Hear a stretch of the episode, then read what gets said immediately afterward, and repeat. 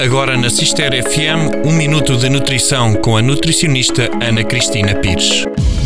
Os últimos meses têm sido bastante desgastantes para a população em geral e muitas vezes sentimos-nos cansados de tudo e de todos. A maioria das pessoas sente-se fatigada física e psicologicamente. E as férias, para quem tem direito a gozá-las, teimam em não chegar.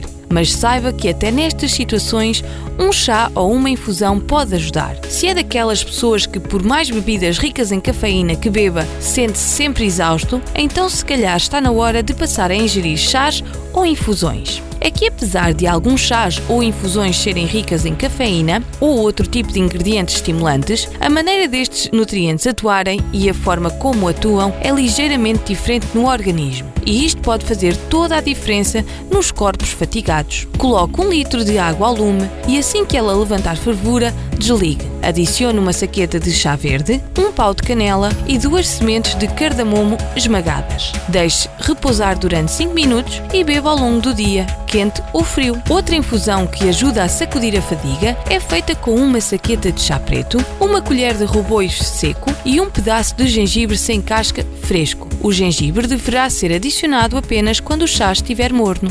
Foi um minuto de nutrição com a nutricionista Ana Cristina Pires.